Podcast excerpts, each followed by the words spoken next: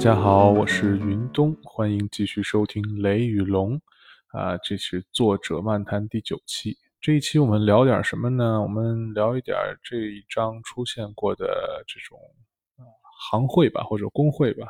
这一章很有意思啊，这一章出现了盗贼行会啊。之前我在别的章节提过，我们这个世在这个世界中，杀手是有自己的工会组织的啊。啊，其实这个在历史上工会组织并不罕见啊，并不是说什么呃历史书上讲的这个什么资本主义萌芽之后，工人慢慢形成工会。其实某一个工种或者某一个行业形成自己的这种行会是非常非常古老的事情啊，最早可以追溯到我已知的啊，我已知的最早可以追溯到这个。早期的这个应该说泛希腊文明之一啊，叫克里特岛文明，比我们认识的这个古希腊文明还要早的一个文明。在克里特岛文明期间呢，就已经后来考古学者发现，他们这个岛上的医生们就已经有工会了。啊，这工会就是说，什么样的人才能成为医生啊？只有医生的这个亲属啊，这个家庭内部才能互相传授这个医学技艺，不能随便在外面收徒弟。啊，就是原因很简单啊，就是为了维护这个行业不要按现在说啊，不要过度内卷啊，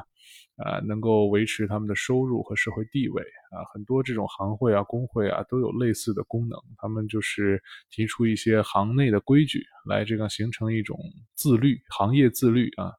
呃，这这种行会都是很常见的，比如还再举个例子，就是比如近现代一点，比如说会计啊。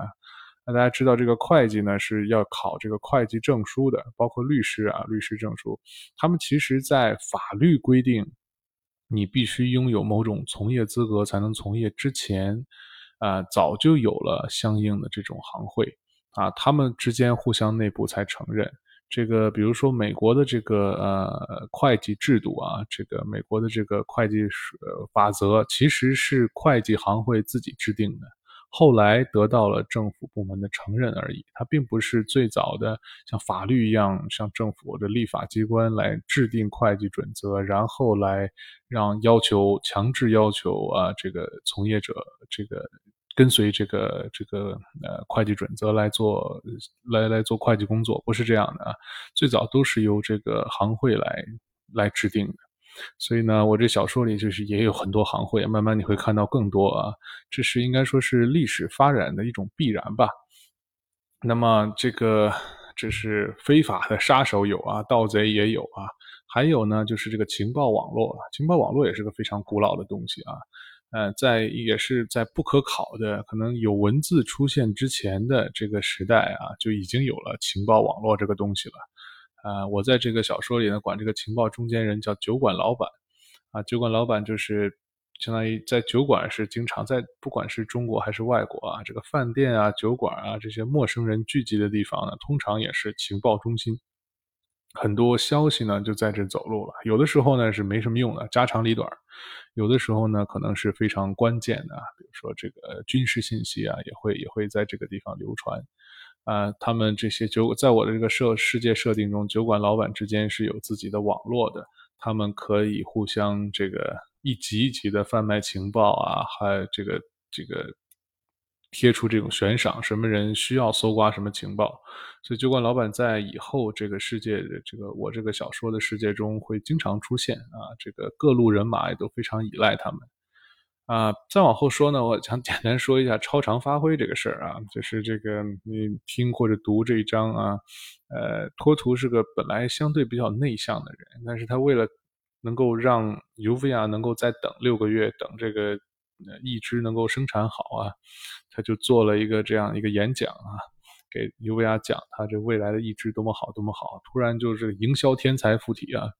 哎，我不知道这个听众朋友们有没有这样的经历啊，或者见过有人这样。当一件事情特别特别重要啊，一个人非常渴望的时候，往往一个人能够做到所谓的超常发挥啊。这其实应该不是说超越他的能力，而是就是把他的这个潜力挖掘到最大。啊，这种情况我自己经历过啊，我我 记得我以前这个找工作的时候啊，尤其第一次找工作，非常非常的紧张，啊，我我这个人其实哎呀，有时候紧张起来嘴也挺笨的，但是呢，当真是非常重要的事情的时候，我发现我那天我我也是营销天才附体，我把自己卖出去了啊！我这个应该说没有特别好的准备，但是依然是做的非常好，所以我我我这个毕业找工作的时候还是嗯比较运气啊，也是因为超常发挥，还有很多事情也是这样，啊，这是很有意思的一个事情，超常发挥啊！不知道你有没有相应的经历可以跟我分享？那么，呃，再往后呢，就是我想简单 聊一下这个尤维亚后来终于好像想了解一下这伙人为什么要救他，因为在他之前啊，其实他根本已经心都死了，完全不在乎了。为什么这些人来救他？这些人是谁？他完全都不关心了。那这个时候还是有一点好奇心要问一下，结果一问发现，原来丹龙和托图分别救过他们两个人。啊，丹龙救当年是何塞啊，是尤维亚的父亲。那托图呢，就其实救了当时在庄园的所有人。但是呢，怎么说呢？这个很有意思的事情就是，你看尤维亚的反应其实非常冷淡，他礼貌性的或者理智告诉他感谢了一下。但是呢，其实你从尤维亚的角度在想，他可能内心也感觉，如果当时死了，可能并不更糟。他后来幸运的被救下来。呃，对他来讲，可能结果更糟糕、更可怕，啊，这个有的时候，这我怎么说呢？也不能说是这个丹龙和托图这个好心办了坏事啊，他们其实一直做的是非常正确的啊，他救了很多人，虽然救何塞属于无意中救的托图，但是呢，世界的这种运行和发展，包括人与人之间的关系，就是这样非常难以预测。你很难讲，你做了一件非常正确的事情之后会对别人造成什么样的影响啊？对于尤维亚来讲，那一次确实是被救了，但之后的结果呢，确实是更糟糕、更可怕的啊！这是一点我想提的，就是嗯，这整部书吧，我都在不断的应该说强调，或者有意无意的在提醒读者，这个世界其实很多不确定性啊。从科学上讲呢，我们这个叫做动态系统啊。在这个一个很大的这个系统里啊，许多的这个结呃部件结构之间啊，即便他们关系非常简单啊，当时我们的世界非常复杂，那即便是一个非常简单、相互关系非常简单的这样一个系统，当这个系统比较大，并且同时它是一个动态的系统，就是证明所有的部分同时的在运动，在实时发生关系，这个系统呢就会慢慢的进入一种我们叫混沌状态啊。混沌的状态就是看起来好像是混乱的，它其实有内部的规律，而这个规律呢，已经确定却不可预知，啊，这个这个是很有意思的，也很迷人的。这是世界这个世界之所以迷人的地方啊。我们的整个系统有一点接近于混沌系统，啊，这个东西最早是被啊气象学家发现的。记得那个气象学家中文要翻译过来叫洛伦兹啊，他当时是用电脑模拟这个气象这个变化。最后他发现，哎，非常难以做到，因为微小的改变就会在未来做变出出现很大的变化。啊，他后来这个通俗的讲法，应该很多人都听说过，这个叫蝴蝶效应啊。那并不是真的哪个科学家观察到了蝴蝶扇动翅膀，最后引发飓风啊，这是一种比喻，其实就是在这个动态系统中，微小的变化最后会被不断放大，啊，改变很多事情。这个丹龙和托图救了尤维亚之后，引发了一系列的事件，啊，这些事件并不直接是因为他们做的，还有别的事情啊，背后还有很多这个阴谋在里面。我们回头会慢慢讲啊。但是这就是我们世界残酷也好、复杂也好、迷人也好，都是因为这个原因的。啊，未来也许是确定的，但是是不可知的，而且这种确定其实只是一种猜测啊，并不就你永远无法证明这个未来是确定的。啊，再往后，我想简单谈一下这个，你们注没注意到这个丹龙和兰陵在这个救尤维亚的事情出力出的非常大，非常辛苦啊。像兰陵为了救尤维亚回来，这个恢复他的健康啊，就几乎都虚脱了吧，他的能量都耗尽了。从一开始你也可以看到，兰陵其实非常害怕这一点，但他依然还是做了。而丹龙为了这个这个好兄弟的这个。爱人啊，也也是费费尽了心思啊，就他跟托图一起去冒险啊，非常非常危险，险些就死掉了。这两个人救尤维亚都是各自是怎样的动机？我不知道，啊，读者有没有想过？那么很多时候很有意思啊，人就是非常理性的动物，尤其是你看丹龙和兰陵，其实也还是非常理性，特别是兰陵。但是人有的时候会做不那么理性的事情，他们其实这样就是付出这么多去帮托图，没有什么应该说理性来带来的好处。丹龙只是托图是他唯一的朋友。啊，除了除了他女朋友这个爱人兰陵之外啊，托图是他唯一的最好的像兄弟一样的朋友。那么无论托图做什么，他都会跟着做。这个没有什么选择或者没有什么利益的考量在这里面啊。往后你可以看到，其实丹龙并不希望卷入更多的这个关于这个黑道的事情，但是他也没有办法啊，因为托图在，他就好像这个人是他他的生命的一部分，托图啊。呃，那就像嗯，就是很近的家里人、家人一样，是无法被分割的。那兰陵就很特别了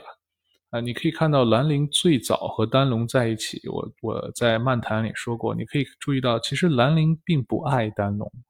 丹龙是很喜欢兰陵，但兰陵并不爱他，兰陵只是很需要他，并且不讨厌他，觉得他是一个嗯，还挺有意思的嗯，一个好人。啊，不讨厌他，但是两个人慢慢的经历了，你看很多这种危难的事情啊，还有他们长期在一起同居啊，慢慢的好像就变成了有一点像很好的朋友，啊，按照字面的意思可以说是男女朋友，但是呢，实际上好像还没有到这个情人这一层，尤其是兰陵这一面，但是他依然会跟就是兰丹龙的行动一致，这个时候呢，其实两个人我觉得啊，更像家人一样。这二人的关系是慢慢的在变化的，一开始应该说是利用或者普通的朋友，慢慢到这一步啊，已经慢慢有一点接近像家人了，或者极好的、非常贴心的朋友了。啊，最后呢，漫谈里我想再提一下，就是托图和尤维亚的关系啊，这跟这个丹龙兰陵又不一样。托图呢是一见倾心啊，爱上尤维亚之后，他也知道没有任何希望。之后再遇到尤维亚，那这是肯定就没有没有选择的事情，他一定会救，拼尽一切去救尤维亚的话，那尤维亚呢也是个很聪明的人，他后来恢复了神智，精神恢复了之后，他很容易的就发现托图对他对他的心是怎么样的啊，作为一个聪明而敏感的人，他是能够发现的，但问题是，他现在是一个怎样的状态啊？啊，真正的家破人亡啊，人也破碎了，心也破碎了，基本上就是一个这样一个不可收拾的状态。他很清楚托图想要什么，但是他无法给他。这个时候不不知道读者能不能感同身受啊？在人遇到这样灾难的时候，是没有一丁点心思谈情说爱的啊。但是呢，他也不想伤托图的心，他也能感到托图为了他，这是什么都豁出去了。那么，这个时候尤维亚心中的纠结，他是怎么一怎么怎么思考的？他以后会又会怎么应对呢？啊，请继续听我给大家讲故事啊！呃，下一章呢就会告诉大家更多呃关于优雅的行动和心理的变化。好，谢谢大家的收听，我们下次再见，拜拜。